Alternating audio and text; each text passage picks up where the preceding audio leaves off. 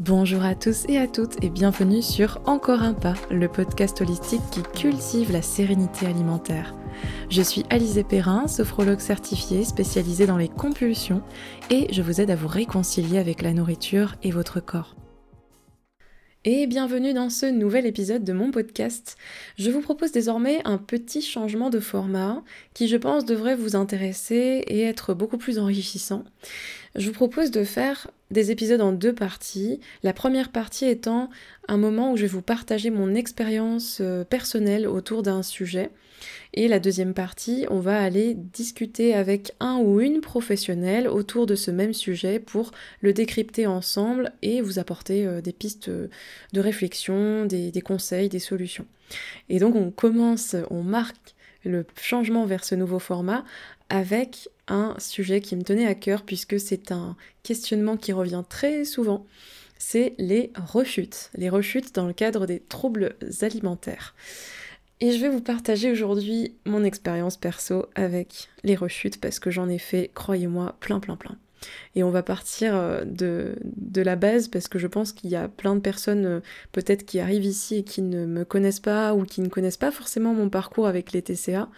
Mais bon, pour vous remettre déjà dans le contexte, je vais vous expliquer un petit peu euh, les troubles que, dont j'ai souffert.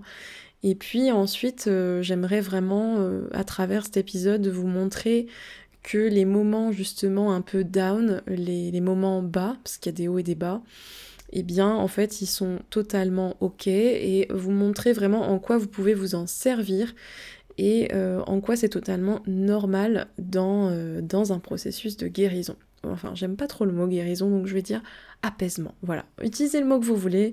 Moi, je préfère dire apaisement. Du coup, pour les personnes qui ne me connaissent pas, j'ai souffert d'hyperphagie puis de boulimie pendant à peu près 8 ans. Donc je dirais de mes, de mes 15 ans à mes 23 ans, euh, j'ai eu des troubles du comportement alimentaire et euh, très sévères. Euh, de l'hyperphagie qui a duré à peu près 2 ans, je suis passée donc assez rapidement quand même à la boulimie. C'est-à-dire qu'il m'était devenu insupportable de, de prendre du poids. Voilà, pour moi, c'était plus possible, mais j'avais encore besoin de mes crises qui étaient euh, réactionnelles, dues à un trauma, plus, je pense, euh, un, passif avec les régimes et euh, un environnement familial qui prenait les régimes et la minceur. Hum, voilà, donc il y avait ça en, fond, si vous voulez, mais moi, ce qui a déclenché le trouble alimentaire, parce qu'il a apparu très brusquement, ça a été un traumatisme. Et du coup, voilà, j'ai commencé à, compenser mes crises par euh, principalement les vomissements, mais je pouvais aussi jeûner pendant très longtemps. Euh, par exemple, je pouvais ne plus rien manger pendant deux semaines, malheureusement, euh, ce qui me mettait ben, en danger. Hein. Je me sentais très très mal, je faisais des malaises. De toute façon, je pense que les conséquences physiques des troubles alimentaires, on les connaît. Et, voilà, je suis restée euh, comme ça, donc avec cette boulimie euh, pendant de nombreuses années. Et, euh, je pouvais faire jusqu'à 3-4 crises par jour. donc c'est plutôt énorme en fait. Il y avait des journées où vraiment j'avais l'impression que je faisais que ça. Et j'étais épuisée, vraiment épuisée. Et je peux vous dire que je connais bien ce sentiment. Enfin, c'est un mélange de plein de ressentis en fait quand on est dans, voilà, dans les crises de TCA un mélange de euh, je suis désespérée parce que je, je prends conscience que en fait c'est pas normal, que c'est problématique, mais d'un autre côté, bah, j'ai pas envie de sortir de ce comportement parce que ça m'apporte une forme d'apaisement euh, et un évitement. Moi, dans mon cas, c'était clairement pour euh, ne pas faire face à la réalité. Donc il y a un mélange un peu de, ça. Il y a de la peur aussi, il y a de l'incompréhension voilà, il y a plein plein plein de choses en fait qui s'entremêlent et, euh, je connais un peu ce, tourbillon. Euh, et puis ce bon bah demain, demain ce sera différent, mais en fait le lendemain c'est toujours pareil. Et si vous voulez, au bout d'un moment, j'en suis arrivée à un point où je me souvenais même pas que je venais de faire une crise. Tellement c'était dissociatif comme expérience, donc c'est-à-dire que j'étais pas vraiment aux commandes, j'étais pas dans mon corps à ce moment-là, j'étais en mode pilotage automatique. Et voilà, et pour moi c'était euh, vraiment une soustraction de la réalité, je ne voulais plus penser à rien, je... voilà, je voulais plus être responsable de rien. Il y avait que moi et la nourriture et, et voilà, c'était très, euh, voilà, très étrange comme sensation, mais c'était ce qui, m'arrivait au bout d'un moment. Et puis passer cette, euh, cette phase-là, j'ai commencé à émerger. C'est ce que j'appelle ma phase de réveil. J'en parle souvent comme ça, parce que c'est littéralement la même sensation que j'ai eue. C'est-à-dire que après cette phase d'anesthésie, j'ai commencé à me réveiller déjà en me souvenant en fait de mon traumatisme, euh, donc ça, ça n'a pas été du gâteau. voilà, peut-être qu'un jour j'en parlerai ici ou sur mon compte Instagram, mais pour l'instant, je ne peux littéralement pas. Voilà, je ne peux pas. Pour plein de raisons, je peux pas. Mais je peux vous dire que voilà, le, la levée de cette amnésie traumatique, euh, quand ça s'est passé, ben tout de suite, euh, au bout de quelques semaines, j'ai commencé à avoir des douleurs physiques déjà. Euh, et puis ensuite, euh, ma boulimie, peu à peu, euh, j'ai arrêté de compenser les crises. Voilà, moi ça s'est passé comme ça, c'est-à-dire que j'ai arrêté les vomissements, j'ai arrêté le jeûne. Par contre, je continuais à faire des crises d'hyperphagie. Donc c'est-à-dire que vraiment, je continuais à faire les crises où j'absorbais des grosses quantités d'aliments, euh, j'ai, voilà, des quantités astronomiques, hein, des quantités, euh, c'est pas des petites compulsions là, c'était vraiment des crises d'hyperphagie, fallait que je me remplisse. Par contre, je me suis dit non, au bout d'un moment, je ne me fais plus vomir, c'est plus possible, je, je peux plus continuer à faire ça. J'ai eu une sorte de déclic en fait par rapport à mon corps. Je me suis dit non, mais là, c'est, c'est, je peux plus continuer à faire ça à mon corps. Donc c'était plutôt chouette. Euh, j'ai fait ça toute seule, en fait, j'ai pas été accompagnée jusqu'à cette étape-là. Euh, mais j'ai commencé à m'interroger dans ma tête et à me dire, bon, euh, là peut-être qu'il va falloir que tu ailles en parler à quelqu'un, euh, que ce soit un médecin ou autre professionnel, ou au moins que tu en parles à tes proches. Tu peux pas rester comme ça maintenant que tu t'es rendu compte du truc, quoi. Parce que je, pense aussi que, j'en avais parlé dans un autre épisode, hein, mais dans ma tête, j'étais un peu aussi dans une forme de déni. C'est-à-dire que je savais que j'avais un problème, mais je refusais d'admettre que j'avais un problème. Enfin, c'était très bizarre en fait, c'est cette dualité de non, non, mais tout va bien, euh, ce que je fais c'est normal, et puis euh, non, mais en fait t'as un problème. voilà, c'est, je vivais avec ça tous les jours, et euh, c'est vraiment ça aussi qui est épuisant. C'était que j'étais dans un combat permanent dans mon cerveau, et puis pareil avec mon traumatisme, c'était euh, l'amnésie traumatique, c'est quelque chose de très étrange parce que c'est non, non, mais euh, il s'est rien passé, c'était un rêve, t'es une menteuse. Et puis en fait, euh, la seconde d'après, c'est ah, mais si, si, en fait, ça s'est bien passé. Puis non, non, non, ça s'est pas passé. Donc voilà, c'était un combat, une lutte permanente à l'intérieur de moi-même. Et vivre avec ça, bah, c'est pas évident. Aujourd'hui, je considère que voilà, à cause de tout ça, j'ai quand même pas trop pu profiter de ma jeunesse et d'ailleurs j'ai pas énormément de souvenirs de certaines années de ma vie qui sont très floues. Euh, je me souviens vraiment pas de tout. Alors que je, je sais pas, moi j'ai des tas de personnes euh, à mes côtés qui, euh, qui sont capables d'avoir des souvenirs très précis de leurs années étudiantes, etc. Mais moi, mais pas du tout en fait. Je, je me souviens évidemment des événements marquants, des, des, choses un peu, voilà, les événements principaux on va dire, mais je serais incapable de... Je, confonds les années et je serais incapable de vous situer euh, des détails, euh, des noms de certaines personnes et tout ça. Euh. Alors là, c'est... Voilà, c'est le trou de mémoire, quoi. C'est assez, assez impressionnant.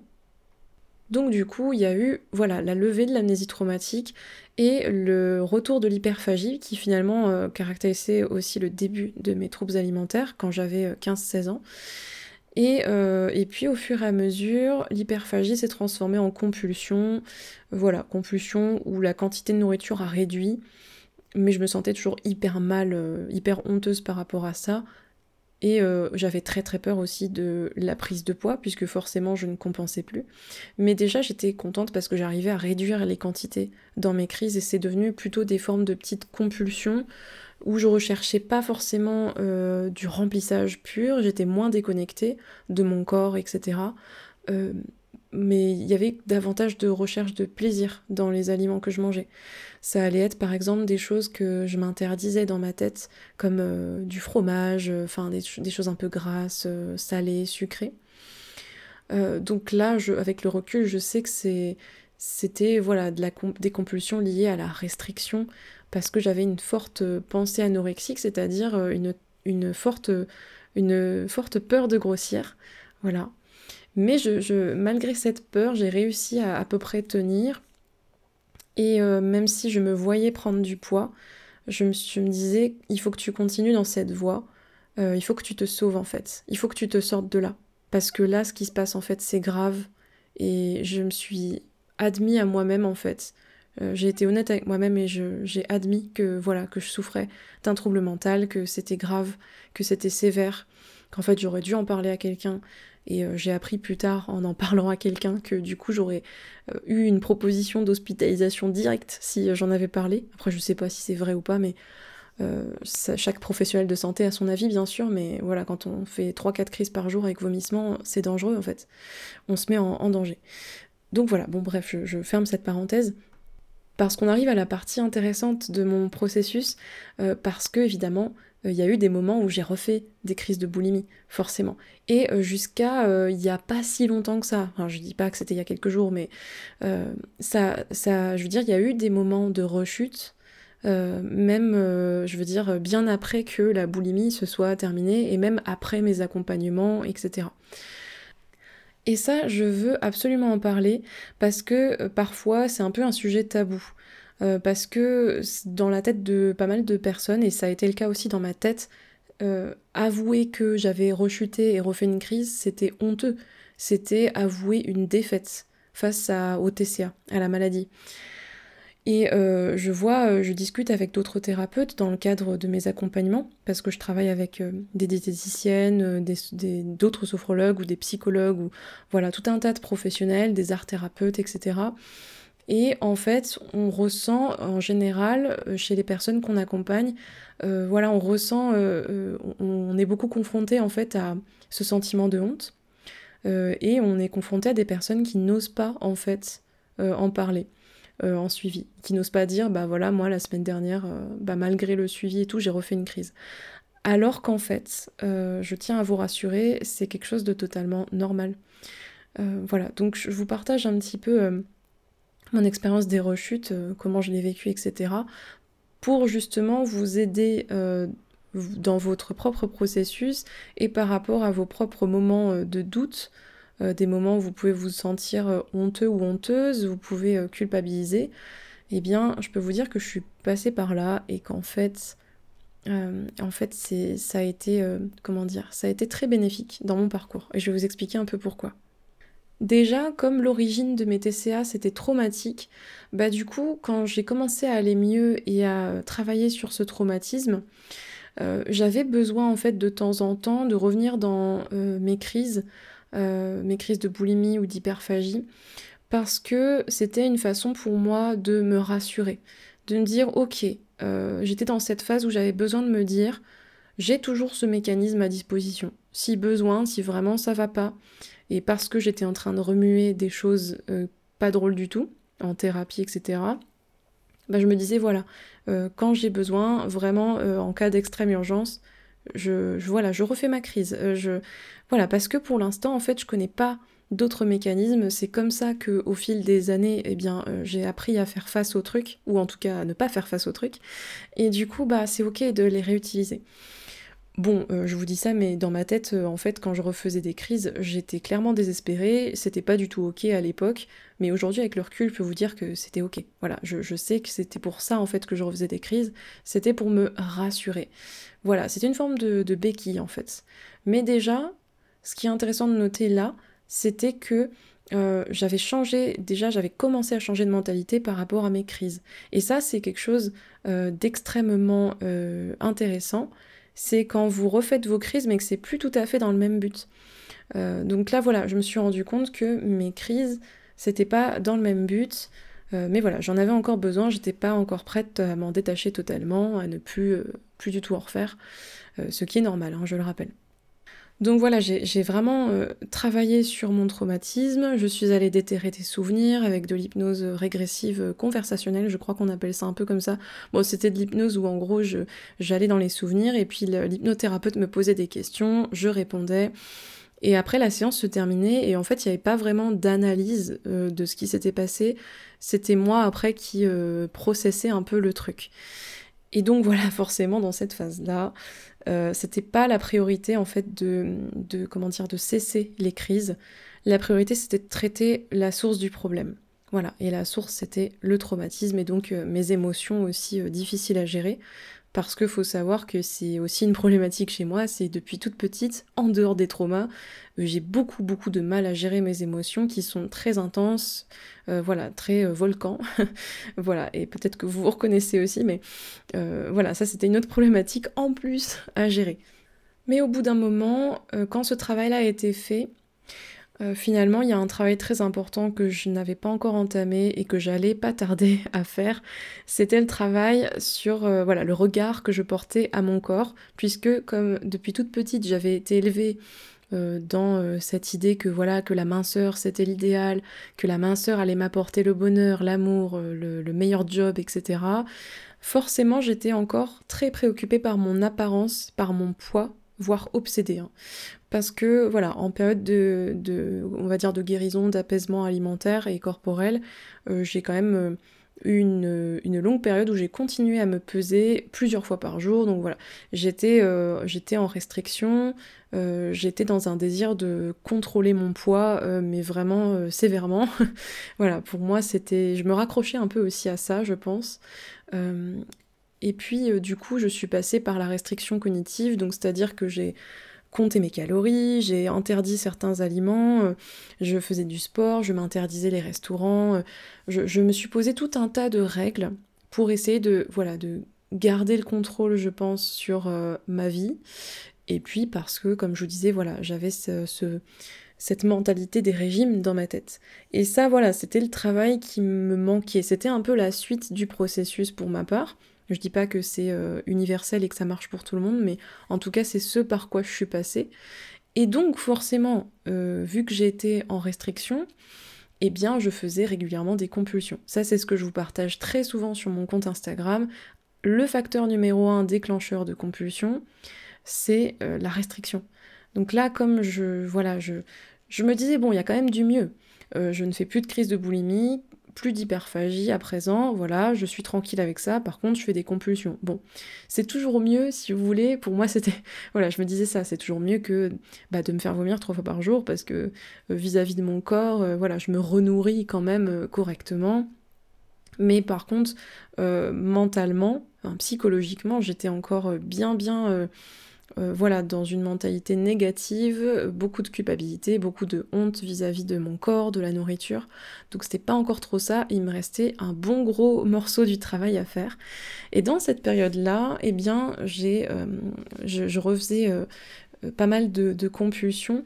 Je prenais ça comme des rechutes, mais en fait, finalement, avec le recul, je me rends compte que euh, quand on est dans ce cercle vicieux de la restriction et des compulsions, bah justement, c'est un cercle vicieux.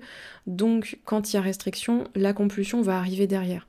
Et on a l'impression d'être en rechute, alors qu'en fait, c'est simplement que c'est la phase de contrôle et de, privation qui va amener une phase de compensation, où le corps va chercher à compenser les privations euh, par une prise alimentaire importante et un petit peu euh, incontrôlable, impulsive. Et donc moi je prenais ça comme euh, voilà une rechute alors qu'en fait non c'était une phase. C'était une phase du cercle vicieux. Donc ça c'est intéressant aussi à noter. Euh, parce qu'une fois qu'on se rend compte de ça, eh ben, c'est beaucoup moins culpabilisant euh, voilà, que, de se dire ah bah ça y est je suis retombée au point de départ et je refais des compulsions. Bah non en fait, les compulsions dues aux restrictions, elles fonctionnent comme ça. Elles fonctionnent par, de manière cyclique en fait. Et puis il y a eu la période euh, où j'ai remis un petit peu en question mes valeurs, mes principes de vie. C'est la période où j'ai fait ma reconversion professionnelle. Donc là, j'ai fait un travail sur euh, mes valeurs, mon identité, ce qui me drivait, ce qui me motivait dans la vie. Et ça, ça m'a fait beaucoup de bien. Je pense aussi que c'est très important d'identifier nos valeurs, euh, voilà, ce qui nous pousse à avancer dans la vie.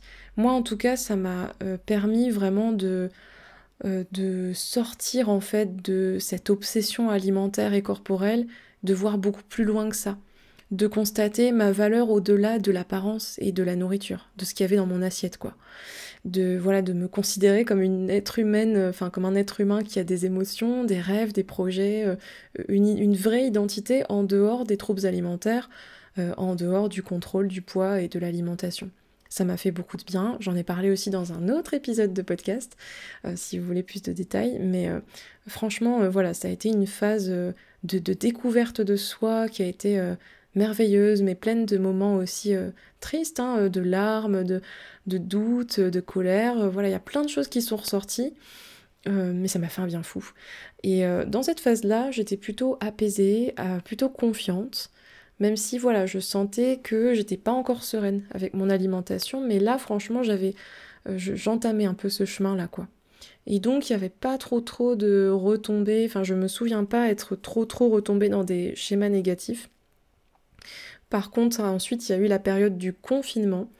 Donc euh, voilà, je ne mentionnerai pas le nom de ce virus, mais voilà, le confinement dû à ce virus, et puis euh, et puis du coup, toute une phase d'hyper euh, fixation, d'hyper focus en fait sur ma reconversion pro. Donc je suis restée enfermée chez moi de, bah comme tout le monde, hein, voilà, mais, moi de 7h à 23h, j'étais sur la création de mon entreprise en tant que sophrologue, ma formation de sophrologue aussi, euh, puis mes spécialisations, tout ça. Enfin, vraiment, j'ai été très euh, focalisée là-dessus, si bien que je me souviens qu'à ce moment-là, eh bien, euh, je ne pensais plus du tout à la nourriture et au poids.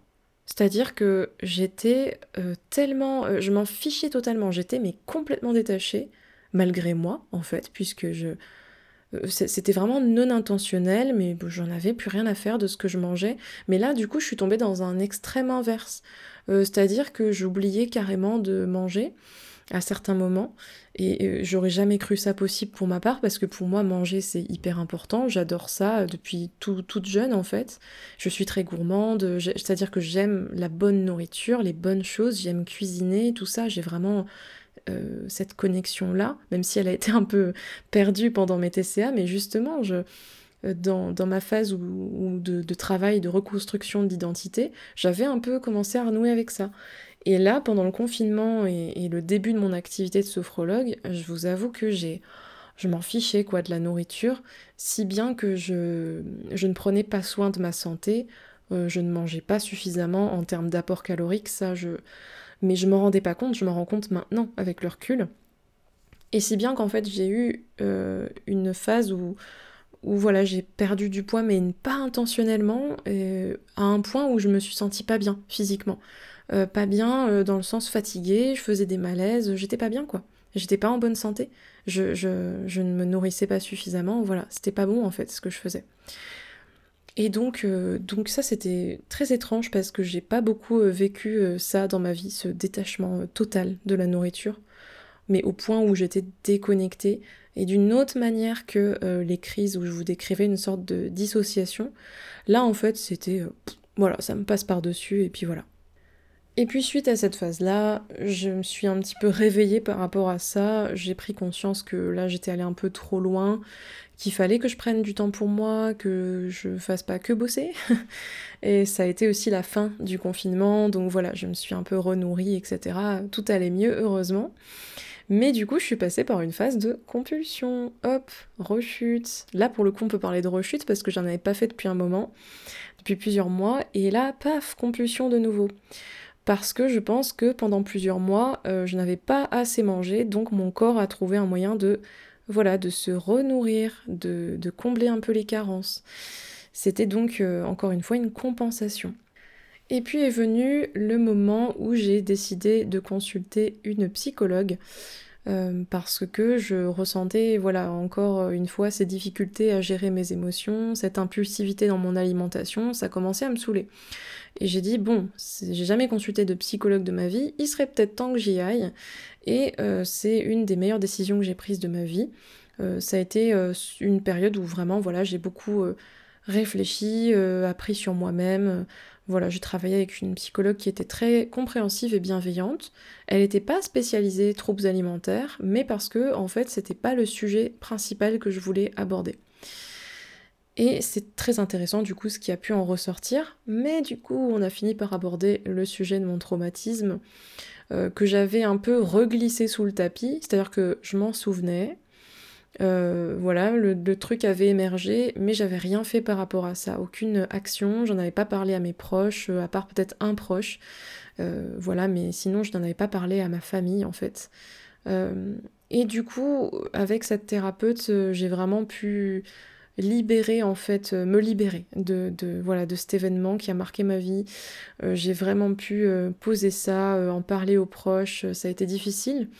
Mais du coup, ça a remué un peu, un peu beaucoup trop de choses en moi et je suis repassée donc par une phase où je mangeais beaucoup, et notamment je mangeais beaucoup mes émotions. Donc là j'avais de l'alimentation émotionnelle mais dysfonctionnelle, c'est-à-dire que c'était euh, tout le temps, tout le temps, tout le temps, euh, dès que ça n'allait pas, euh, quasiment tous les soirs, une compulsion, voilà, des prises. Et c'était pas du tout dû à la restriction, puisque je me réautorisais tous les aliments, je, faisais justement ce travail grâce à ma spécialisation en psychonutrition et grâce à des comptes de réseaux sociaux à ce sujet-là, sur l'alimentation intuitive, etc. Je faisais ce travail donc de déconstruire la culture des régimes et de me réautoriser les aliments. Mais par contre, voilà, moi j'avais vraiment euh, du mal à gérer mes émotions, donc euh, je faisais beaucoup d'alimentation émotionnelle. Euh, et puis en plus à l'époque, ben j'avais pas du tout conscience que l'alimentation émotionnelle c'était normal et que voilà tout le monde pouvait passer par là, comme je vous en parlais dans l'épisode précédent de mon podcast en fait pour le coup. Euh, comme je sortais euh, de pas mal d'années de TCA et de compulsion, moi je me disais, bah ça y est, t'es, retombé dedans, quoi. Euh, mais voilà, bon, bah, avec le recul, voilà, la nourriture, ça a été mon schéma sous de multiples formes, des formes plus ou moins sévères. Et là, ça ressortait sous forme d'alimentation émotionnelle. Et, voilà. Mais pour le coup, c'est vrai que ça a été difficile après tout ce que j'avais traversé, tous les obstacles franchis et voilà, toutes les leçons apprises, bah, c'était dur de, retomber là-dedans, surtout après plusieurs mois d'accalmie.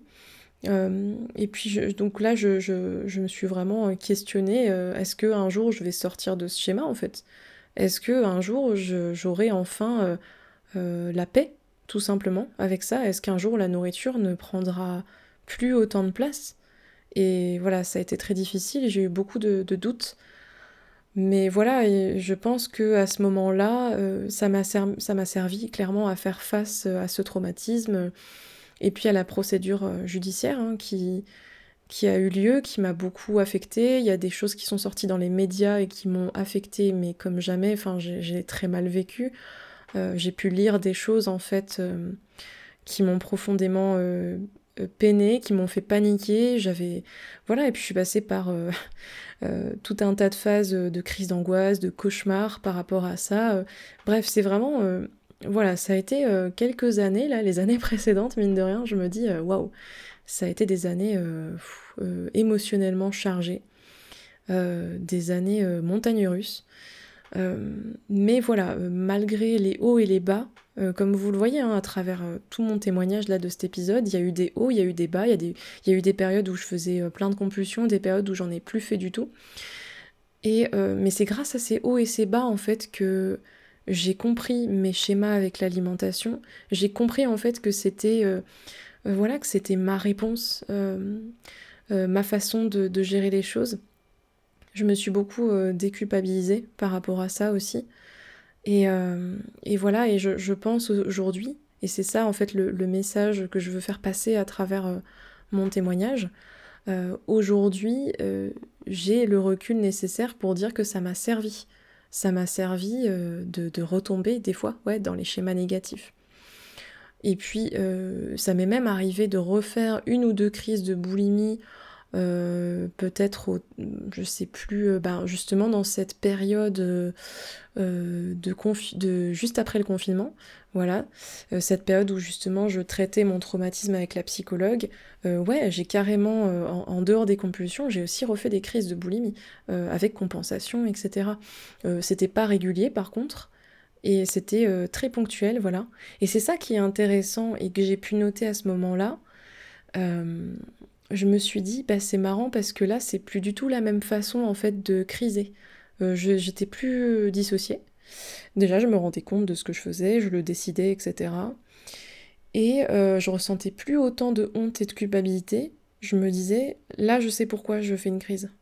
Et ça a tout changé, en fait. Ça a tout changé. Et, et j'accueillais cette crise, je l'accueillais. Euh, et je me disais, ça va aller, en fait je, me parlais à moi-même, je me disais, je sais pourquoi t'es comme ça là, je sais pourquoi t'es dans cet état-là, et t'inquiète pas, ça va aller, et ça veut pas dire que tu es euh, à nouveau euh, malade, ça veut pas dire que tu retombes dans les TCA, mais pas du tout en fait.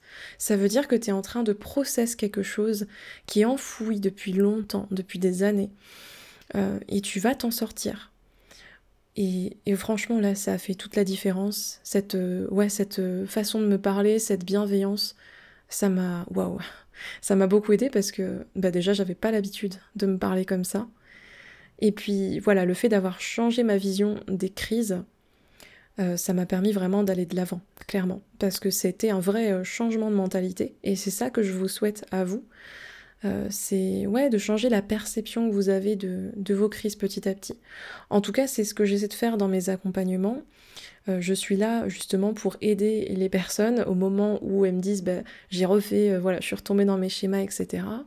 Moi, je suis là pour vous dire ok, Qu'est-ce que tu peux apprendre de ça? Est-ce que tu as vécu cette crise euh, différemment de celle que tu faisais il y a quelques mois, par exemple? La réponse en général, c'est non. Non, c'était pas pareil. Je suis une personne différente, j'ai évolué. C'est ça qui est beau, en fait, dans la rechute.